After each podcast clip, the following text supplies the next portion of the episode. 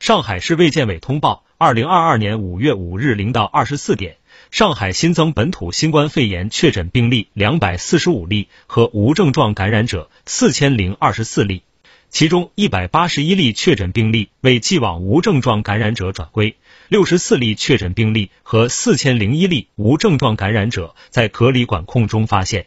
新增境外输入无症状感染者两例，均在闭环管控中发现。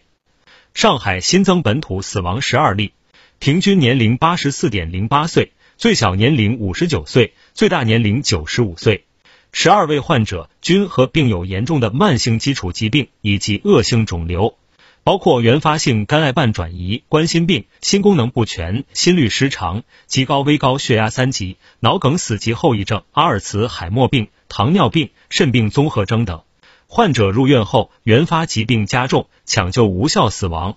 死亡直接原因均为基础疾病。